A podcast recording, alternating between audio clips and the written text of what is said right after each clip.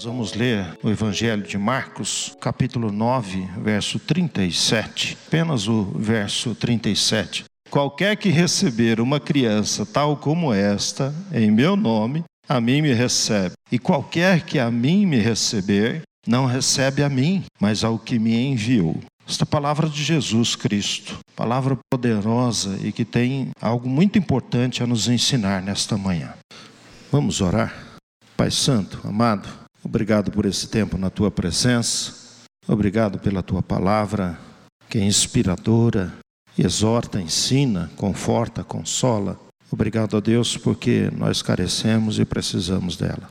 E neste momento nós clamamos a tua presença, a presença do teu Santo Espírito, esteja tocando os nossos lábios e coração, para que a tua palavra seja ministrada e tenha o poder de transformação em nossas vidas, ó Pai. Se conosco nesta hora, Deus. Nós oramos em Cristo Jesus. Amém.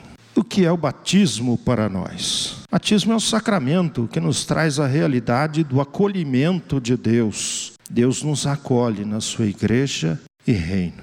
Sacramento instituído por Cristo, e num momento como esse é importante nós reafirmarmos a nossa fé. Interessante que Israel no Antigo Testamento e também no Novo Testamento, o sacramento, as festas e celebrações tinham o objetivo, sem dúvida nenhuma, de reconhecer a grandeza de Deus, o poder de Deus e a manifestação de Deus, mas tinha também o objetivo de fazer com que a gente celebrasse, memorizasse, estivesse sempre diante daquela realidade. Às vezes nós ficamos em dúvida em relação ao batismo, o sacramento do batismo da Santa Ceia é algo que foi instituído por Jesus para nós. Nós precisamos. Nós precisamos do batismo. Nós precisamos da Santa Ceia, porque ela comunica o amor de Deus, o poder de Deus. Ela comunica que nós pertencemos a Deus, ela comunica o sacrifício de Cristo, ela comunica tudo aquilo que Cristo fez e faz por nós. O batismo é tão antigo como o nascimento da igreja com Jesus e os seus discípulos. Só que ele ainda tem raiz no Antigo Testamento, porque no Antigo Testamento, com o povo de Israel, Deus também fez pacto, Deus também fez aliança. E no Antigo Testamento, a aliança era, o pacto era feito e simbolizava através da circuncisão. E a circuncisão era no homem, mas não era apenas para o homem, era para o homem e para toda a sua família. Porque dentro daquela estrutura, uma estrutura patriarcal, uma estrutura sacerdotal, o homem era responsável da sua família, da sua casa. Na história de Jó, por exemplo, a gente percebe Jó oferecendo sacrifício para ele e para todos os seus filhos. O menino, o homem, quando nascia, já recebia toda a instrução da Torá, toda a instrução de Israel, porque ele ia assumir o sacerdócio da sua casa. E sacerdócio nada mais é do que mediação, era aquele que conduz, é aquele que conduz o povo a Deus e o pai de família, sendo o sacerdote da sua casa, tendo o sinal da aliança, que era a circuncisão, ele era o sacerdote da sua casa. E ele conduzia a sua casa a sua família diante de Deus. No Novo Testamento vai haver uma mudança, né? Mas essa raiz do pacto, essa raiz da mediação, essa raiz da relação com Deus, ela permanece no pacto, no novo pacto, no Novo Testamento, na pessoa de Cristo, que é o batismo. Batismo praticado também no Antigo Testamento, o último dos profetas, João Batista, ele praticava um batismo, mas era um ritual, era um simbolismo todo marcado pela regeneração, pela limpeza. Né? João Batista batizou Jesus e ele pregava arrependimento e praticava um batismo, mas era o batismo da regeneração. A pessoa então ouvia a palavra de Deus, o profeta denunciava e chamava à conversão, e aqueles que ouviam a mensagem e se rendiam à mensagem de Deus, então passava pelo rito do batismo, que simbolizava a purificação de Deus, a unção de Deus, em João Batista. Agora, no Novo Testamento, Jesus então pega essa raiz toda, Jesus era judeu, a gente nunca pode perder essa perspectiva de que o, o cristianismo ele nasce dentro do judaísmo, ele toma né, muita coisa do judaísmo, ele tem muita influência do judaísmo, ele nasce ali e ele toma essa ideia do pacto, ele toma essa ideia da regeneração, e em Cristo Jesus é o pacto, é o pacto da entrada, é o pacto de iniciação, é o pacto que nós somos acolhidos por Deus, aceitos por Deus. É o pacto que nos torna, além de criaturas de Deus, nos torna filhos de Deus. Paulo, compreendendo essa realidade, ele vai dizer que nós somos cordeiros com Cristo. O que é cordeiro? Nós somos herdeiros também. Como Cristo é herdeiro de Deus, nós somos herdeiros também, porque em Cristo Jesus e através do batismo, e o batismo transmite essa realidade, nós somos filhos e filhas de Deus. E ainda nesse aspecto da teologia do batismo ou do pacto cristão, nós precisamos lembrar que essa é uma ação de Deus em favor de nós. E às vezes a gente fica questionando essa semana, inclusive eu estava conversando com meu filho mais novo, o Ricardo, ele estava lendo um texto, ele falou, pai, que negócio é este que tem pessoas, tem evangélicos que batizam criança e tem evangélicos que não batizam criança, o que, que acontece aí? Qual que é a, a, a dilema? E aí a gente estava conversando. Para nós presbiterianos reformados, o batismo de criança é significativo e nós compreendemos porque ele é um ato de Deus em favor de nós independente da minha compreensão dele.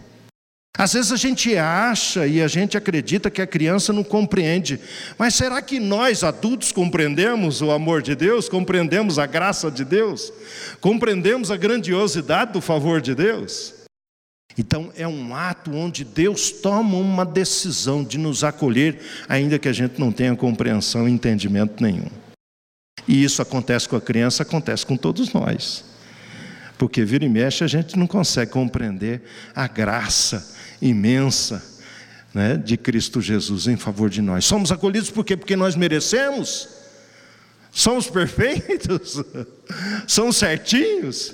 Participamos da ceia porque nós estamos tudo em ordem na nossa vida, porque está tudo legal? Não somos acolhidos pela graça, pela justificação, pelo poder de Cristo, pelo acolhimento de Cristo, seja criança, seja aquele que tenha uma certa compreensão da vida, nós adultos, todos nós somos acolhidos por Deus.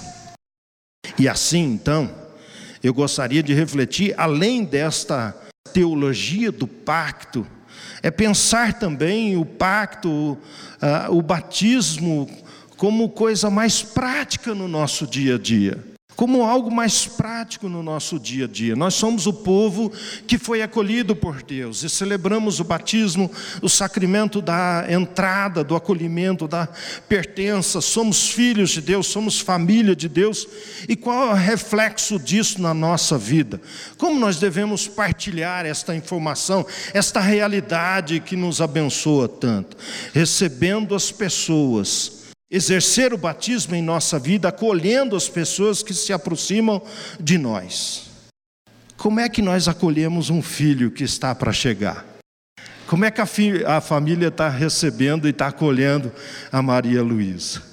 A gente fica, vou usar a expressão do salmo, a gente fica como quem sonha, né? Quando um filho está para chegar, não é verdade? A gente brinca que quando o primeiro filho vem, então o pai fica bobo, a mãe fica pensando um monte de coisa. Ou seja, há toda uma atenção para aquele que está chegando.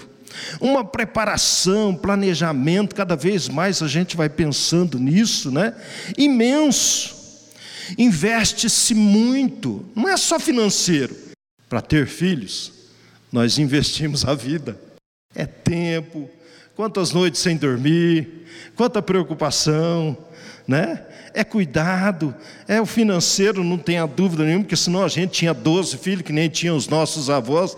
Hoje a gente não tem, a gente tem um ou dois, e olha lá, porque a escola é cara, a faculdade é cara, a vida está cara, e a gente então pensa nisso, né? Vou ter um, pastor, vou ter um ou dois, olha lá, né? Quando escapa, três, mas as famílias, os nossos pais, os nossos avós, quando vieram no interior para a capital, vieram que jeito? Na história da igreja presbiteriana aqui do Brasil, aqui em São Paulo a gente via as famílias chegando com 12 filhos, com 13 filhos. A escola dominical tinha 300 crianças. né? Hoje não. Mas há um investimento, a gente investe vida. A gente põe a vida, a gente passa a viver em função daquele que está chegando, daquela que está chegando. Mas e na vida da igreja, será que a gente faz assim? Será que na comunidade cristã? Olha, gente, nós somos família de Deus, nós somos irmãos em Cristo. Como é que nós temos acolhido as pessoas? O momento que a gente vê assim Jesus se revoltando, e a gente, para, eu paro para ler aquele texto várias e várias vezes, falo assim: Jesus era uma pessoa de tanta paz, de tanta tranquilidade, de tanto. Né, ele era. Tem um psiquiatra famoso, Augusto Cury, fala assim: Jesus era um cara centrado. Ele conseguia, nos momentos de, de conflito, no, no, nos momentos de enfrentamento, os momentos que as pessoas cutucavam ele, provocando para ver se ele reagia fora do normal, que ele perdesse o controle emocional, Jesus estava sempre centrado, sempre controlado. Mas tem um momento que ele se revolta, e aquele momento ele se revolta porque a igreja, a sinagoga estava fechada, quem tinha dinheiro entrava quem não tinha não entrava. É quando ele entra no templo e começa a bater nos vendedores e começa a brigar com os comerciantes. E ele não está brigando porque aquele pessoal está vendendo, está brigando porque quem tem dinheiro comprava e oferecia sacrifício, e a mediação sacerdotal, você oferecia sacrifício, você tinha ligação com Deus, quem não tinha ficava sem enxergar. E aí a frase emblemática dele, dizendo: A casa do meu pai é casa de oração para todos os povos. Quando nós lemos o livro de Hebreus, nós percebemos essa dinâmica de Jesus enquanto sumo sacerdote. Você não precisa mais de um sacerdote para chegar ao altar, para entrar no Santo dos Santos. É só você elevar o seu pensamento, o seu coração a Jesus e Ele vai ouvir a sua oração. Você tem a liberdade de clamar, Abba, Pai, Paizinho querido, clamar o nome de Jesus. Nós somos igreja de Cristo, o sangue de Cristo corre em nossas veias, nós somos irmãos e irmãs pelo poder de Cristo. E será que nós somos a comunidade do batismo? Porque batismo é acolhimento. E se nós somos acolhidos por Deus, nós deveremos acolher como Deus acolhe. Nós deveremos acolher como Cristo acolhe. Nós deveremos acolher todos e todas e assim acolher também as crianças. Povo em comunhão, comunhão é algo extremamente importante na vida da igreja. Gente, é a essência. Família de Deus, irmãos e irmãs. Você é pai, você é mãe, quando os dois filhos ou os filhos brigam, o que, que a gente fica? A gente sofre. Porque a gente não quer ver aquela desunião, a gente não quer ver aquela ruptura dentro da família. O que traz mais sofrimento, isso já está mais do que comprovado pelos psicólogos e gestores de grandes empresas, o que mais traz transtorno para um funcionário numa empresa é problema familiar. Ou seja, os problemas familiares, e problemas familiares são problemas de relacionamento abala a gente, deixa a gente sem estrutura, deixa a gente sem chão. Você dorme, você levanta pensando naquela situação, a pessoa te ofendeu, você precisa perdoar, aquela coisa toda. Igreja de Cristo Jesus é família de Deus, nós precisamos compreender esta realidade da comunhão cristã, não é opção. Eu vou à igreja se eu quiser. Se a gente faz do batismo o pacto eu e Deus, exclui a família, Pensa bem, a lógica nisso, a lógica nós temos um pacto com Deus, mas não temos um pacto com o irmão. Na estrutura, igreja de Cristo, corpo de Cristo, como é que se é corpo? Fala, não, eu não gosto do pé, porque o pé é muito chato, cheira mal, eu não gosto dele, na figura do corpo de Cristo. Não existe essa realidade, não preciso dos olhos. É essa leitura que Paulo faz quando ele fala sobre igreja, quando ele fala sobre o corpo de Cristo, quando ele fala da comunhão cristã. É essencial, não é opção. Nós precisamos então compreender isso, aceitar isso e trabalhar para que nós possamos viver essa comunhão plena com Cristo e com o próximo. Não estou falando que é fácil. Coisa mais difícil é a gente viver em comunhão. O ser humano é extremamente problemático. Você olha para uma pessoa e fala, já não gostei do jeito daquela pessoa. A gente é assim, não é? A gente olha e já nem, você nem conversou, você nem bateu papo, você nem conheceu, nem conheceu a história da pessoa, só o jeito. Né? Não gostei da cor do olho dele. O ser humano é assim, não gostei da cor da pele.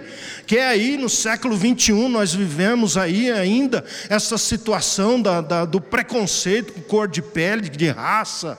O ser humano é complicado. A comunhão é complicada. Mas lá em Atos 2, quando acontece o Pentecoste, a palavra de Deus diz o seguinte: perseveravam na comunhão, no partir do pão e nas orações. Por que perseverar? Por que a necessidade de perseverar? Nós somos família, nós somos povo, somos povo de Deus, somos filhos do mesmo Pai, temos o mesmo sangue, não é qualquer sangue, é o sangue de Cristo. Pertencemos a Deus, exercer o batismo transmitindo aos que são acolhidos o sentido de que pertence a Deus Pai, tornaram-se filhos. A gente vê o caminhar da igreja hoje, né? De certa forma que a igreja é clube social, é organização beneficente, é grupo de amigos, é um lazer politicamente, moralmente correto, né? Que na igreja a gente só faz coisinha certa é algo que eu escolho fazer. Eu vou para aquela igreja, eu vou para aquela outra igreja, ah, eu vou para aquela igreja, eu vou para aquela igreja porque é assim, assim, assim. Nós mudamos a história quando nós fazemos assim, porque a igreja é família de Deus. E família a gente nasce e não escolhe. E na família de Deus nós nascemos por vontade de Deus e não pela nossa vontade. E isso está registrado lá. Então a gente precisa aprender que igreja a gente não escolhe, a gente não, a gente não decide, a gente não, não somos nós, é Deus. E aqui a gente percebe que então a teologia da vocação está se perdendo. A teologia do chamado, que é Deus chama, Deus escolhe. Jeremias, lá no ventre materno, eu te escolhi, eu te formei para ser profeta entre as nações. Não foi só Jeremias. Salmo 139. Tu me sondas e me conhece, sabe quando me deito e quando me levanto. Ainda em substância informe, o Senhor já conhecia os meus dias. Ser filho de Deus, ser membro da igreja, não é uma escolha minha, é uma escolha de Deus. Esse texto eu quero ler com vocês. Abrem lá em João, capítulo 1 de João. Quando João está trazendo o texto falando sobre o Verbo, e o Verbo se fez carne e habitou entre nós, cheio de graça e de vontade. Naquele texto, onde João está sendo, recebendo a revelação e falando sobre a encarnação de Jesus, no verso 12 e 13, no verso 11 ainda ele vai dizer assim: Veio para o seu, e os seus não receberam. Verso 12. Mas a todos quanto receberam, deu-lhes o poder de serem feitos filhos de Deus, a saber, aos que creem no seu nome. Os quais, preste atenção no verso 13, os quais não nasceram do sangue, nem da vontade da carne, nem da vontade do homem, mas de Deus. Você é filho de Deus por escolha do Pai chamado do Pai, vontade do Pai.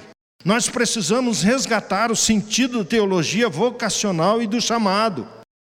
Nós somos filhos de Deus porque Ele tomou a iniciativa. E se a gente for olhar a história da salvação, desde o Antigo Testamento, no Novo Testamento, nós vamos perceber que a iniciativa é sempre de Deus.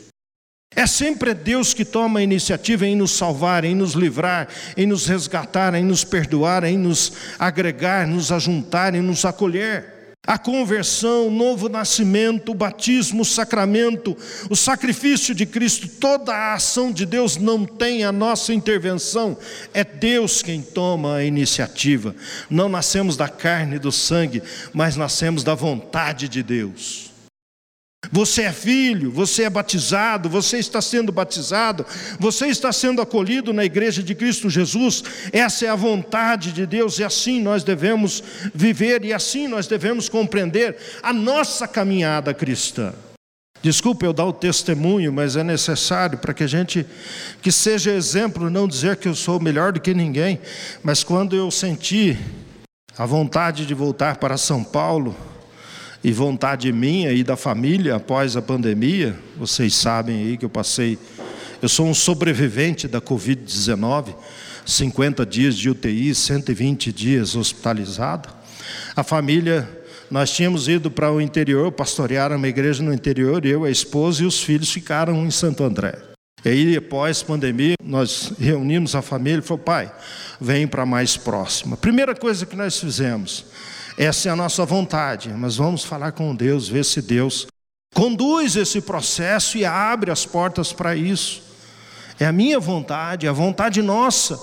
Mas será que é a vontade de Deus? Porque não adianta eu querer fazer planejamento e fazer a minha vontade sem considerar aquele que é Senhor da minha vida. Ser filho de Deus, pertencer à família de Deus, nós somos filhos e pertencemos e sabemos que Cristo pagou um alto preço por nós alto preço. Então nós pertencemos. E nós precisamos dizer para as pessoas, e nós precisamos anunciar: ser um batizado é pertencer a Deus. E aqui, se você quiser deixar essa leitura mais forte, lembre de Romanos 8: nada, nada pode nos afastar do amor de Deus, nem poder, nem altura, nem monstro, nem o que for. Paulo vai citando no capítulo 8 de Romanos, ele diz: Nada pode nos afastar do amor de Deus. Você pertence a Deus. Assim que nós pertencemos a Deus, Ele não nos abandona, mesmo que a gente peque. mesmo quando a gente é, a gente falha, a gente escorrega, a gente tropeça, e a gente acha que está abandonado, que a gente está ao léu, e de repente a gente percebe a mão de Deus, o chamado de Deus, dizendo: Filho, o que, que você está fazendo aí? Volta para cá, eu quero você aqui. Que bom celebrar o batismo, somos acolhidos por Deus. Que bom celebrar o batismo, pertencemos ao Senhor, pertencemos a Deus.